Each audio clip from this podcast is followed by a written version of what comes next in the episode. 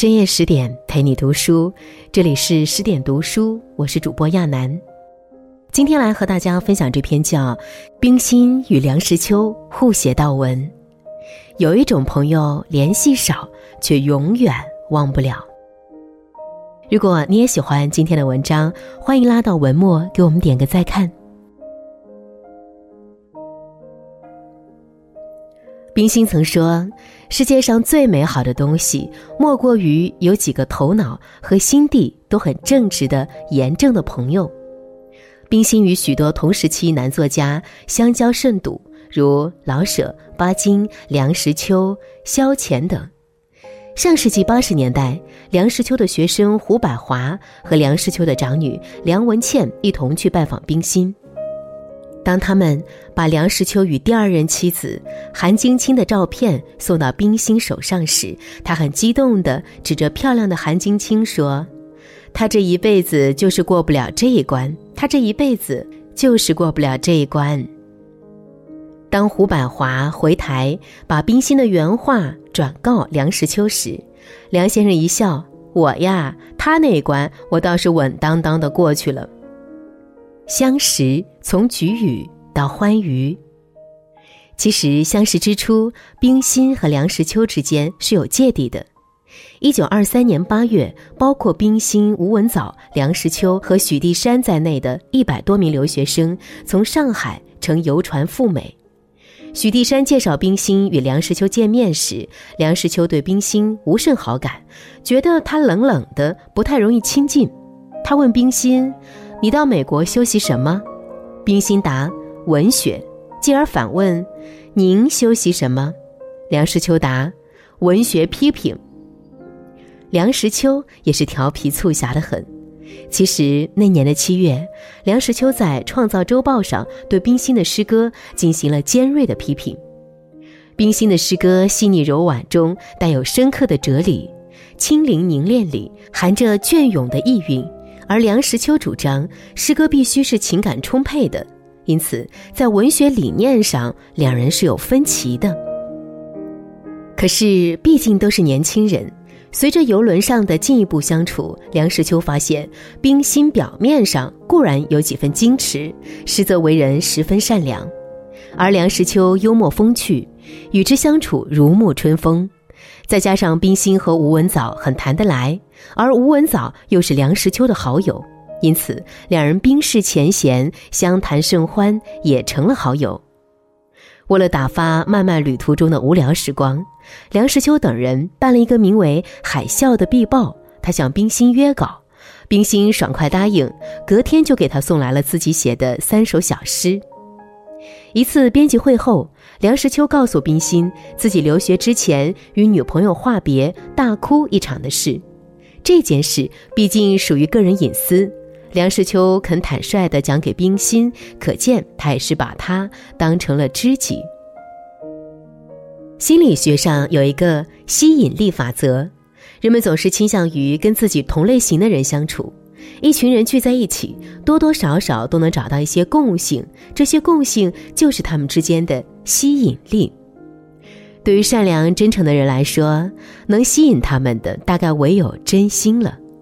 到了美国之后，冰心与梁实秋分赴不同的学校，这一群远赴美国的中国留学生组织了一个湖社，约定每月聚会一次，在卫滨湖上泛舟野餐，探讨学术方面的问题。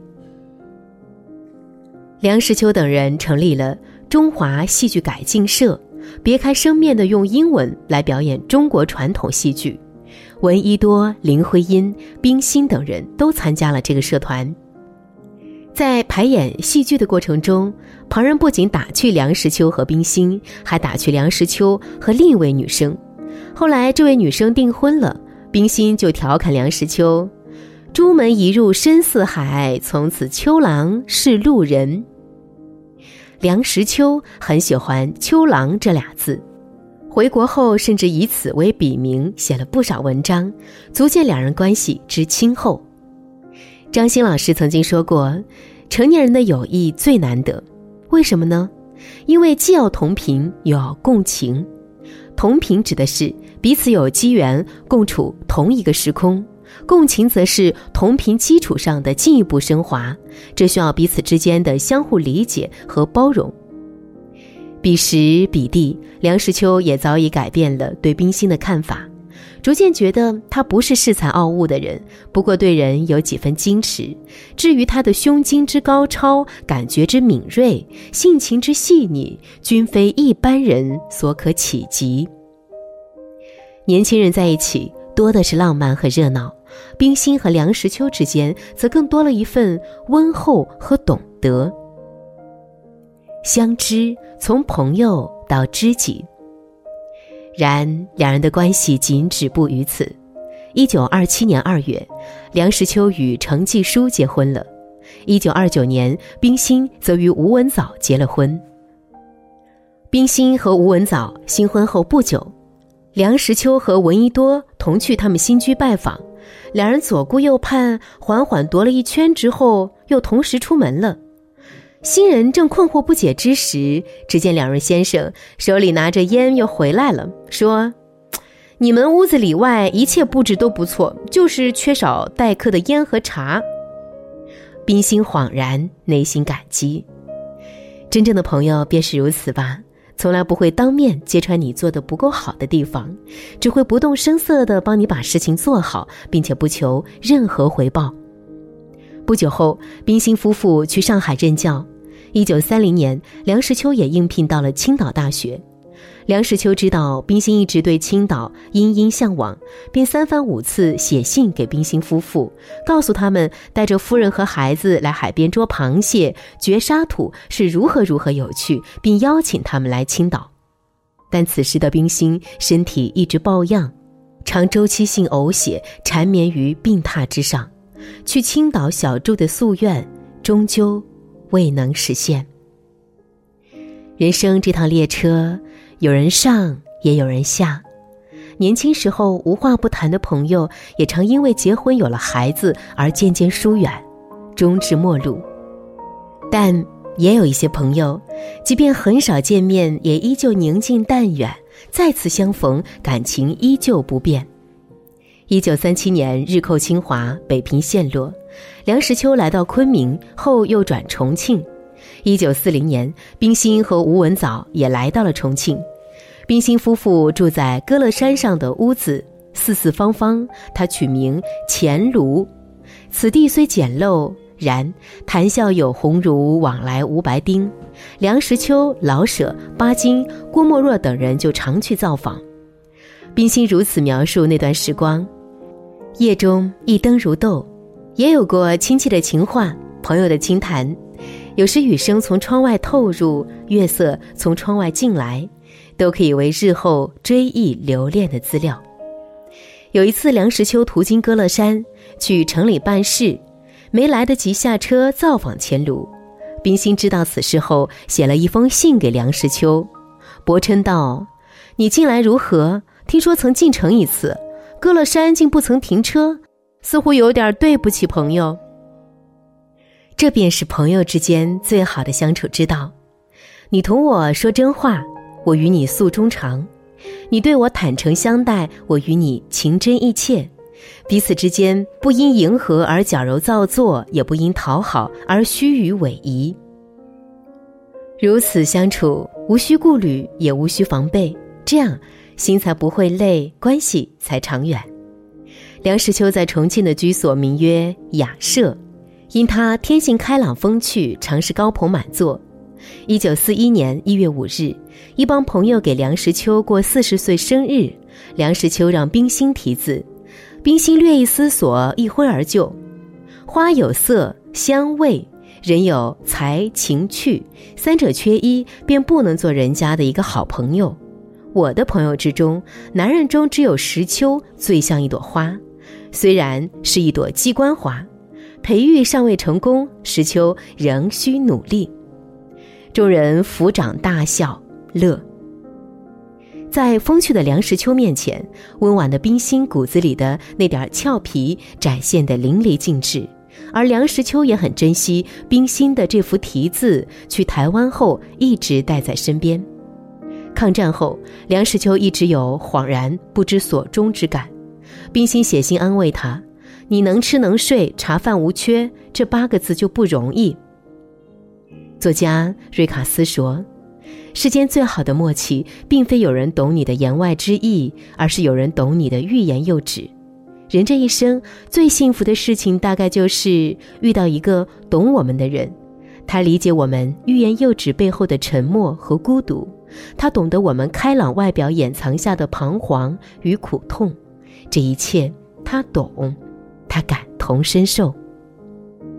人生得此知己，夫复何求？相扶从此生到来世。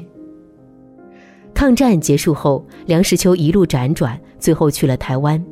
一九五一年，冰心夫妇回到了北京，三人之间隔了一条浅浅的海峡，谁知这一隔竟是永生不复得见。世事匹离。时局动荡，人间万象都是有情的试金石。一九六九年，梁实秋得到消息说冰心夫妇已经亡故，他悲痛不已，写下悼文哀冰心。后收到有人来信，方才知晓这个消息是误传。梁实秋惊喜之余，深悔梦浪。后来他得知冰心已经看到了他这篇悼文。他不由感慨道：“现在我知道冰心未死，我很高兴。冰心既然看到了我写的哀悼他的文章，他当然知道我也未死。现在彼此知道都还活着，实在不易。有时候友情也如同婚姻，唯有经历过一番风雨，才能更加纯粹和坚韧。”一九八二年，梁实秋写下《无关门》。春有百花，秋有月，夏有清风，冬有雪。若无闲事挂心头，便是人生好时节。托女儿赠与冰心夫妇。梁文倩说：“爸爸让我带句话，他没变。”冰心笑着回应：“我也没变。”对话背后的含义，旁人不得而知，知道的大概唯有这两人。人与人之间的感情向来不易，既要耐得住岁月的消磨，也要经得起利益的考验。冰心和梁实秋之间的友情，穿越过时代的粗砺沙尘，时光漫漫，人生海海。然而这些都不能让他们失去心有灵犀的默契，因为不易，所以才珍贵。一九八五年，梁实秋的散文集《雅舍怀旧忆故知》出版了，冰心欣然作序。岁月如同白云苍狗，转眼间大家都成了耄耋老人。冰心在序文里深情回忆抗战胜利至今四十余年的生涯，写道：“大家都是八十以上的人了，回来畅谈畅游一下，如何？”我和文藻和你的儿女们都在等你。怀乡是晚年梁实秋笔下非常突出的情节，尤其是那个有着陶然亭的芦花、钓鱼台的柳影、西山的重唱、玉泉的夜月、潭柘寺的钟声的北京城，他是夜夜思念而不成寐。彼时两岸关系和缓。台湾同胞可以回大陆探亲访友，冰心也在日日期盼着老友的归来。谁料，他不曾等来风雨故人，等来的却是老友不幸逝世的噩耗。一九八七年，梁实秋先生在台北因心梗病逝，心中尚带着晚年无法落叶归根的遗憾。梁实秋曾说自己一生有四大遗憾。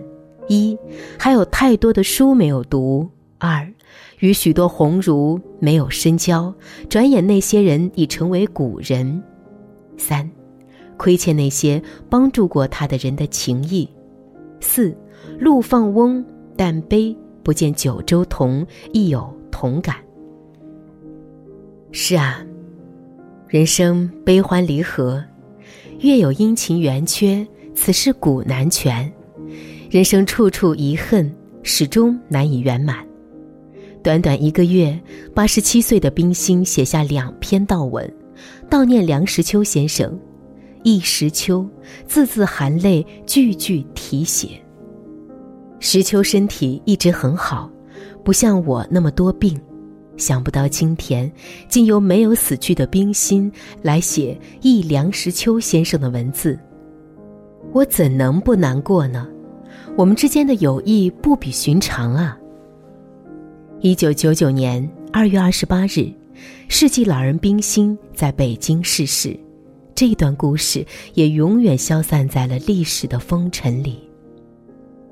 冰心和梁实秋，从一篇文学批评开始，恰同学少年，至后来一同赴美留学，挥斥方遒，乃至后来时局动荡，天各一方，却始终未能断绝千丝万缕的联系。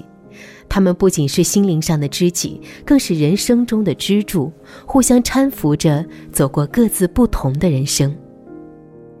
有一种朋友，即便联系少。却始终忘不了，就像汪曾祺所言：“世间最为普通的事物，瓶中显奇，淡中有味，真水无香，至味清欢。真正的友谊，就像那一杯清远甘甜的茶，时间愈久，愈是醇香绵长。”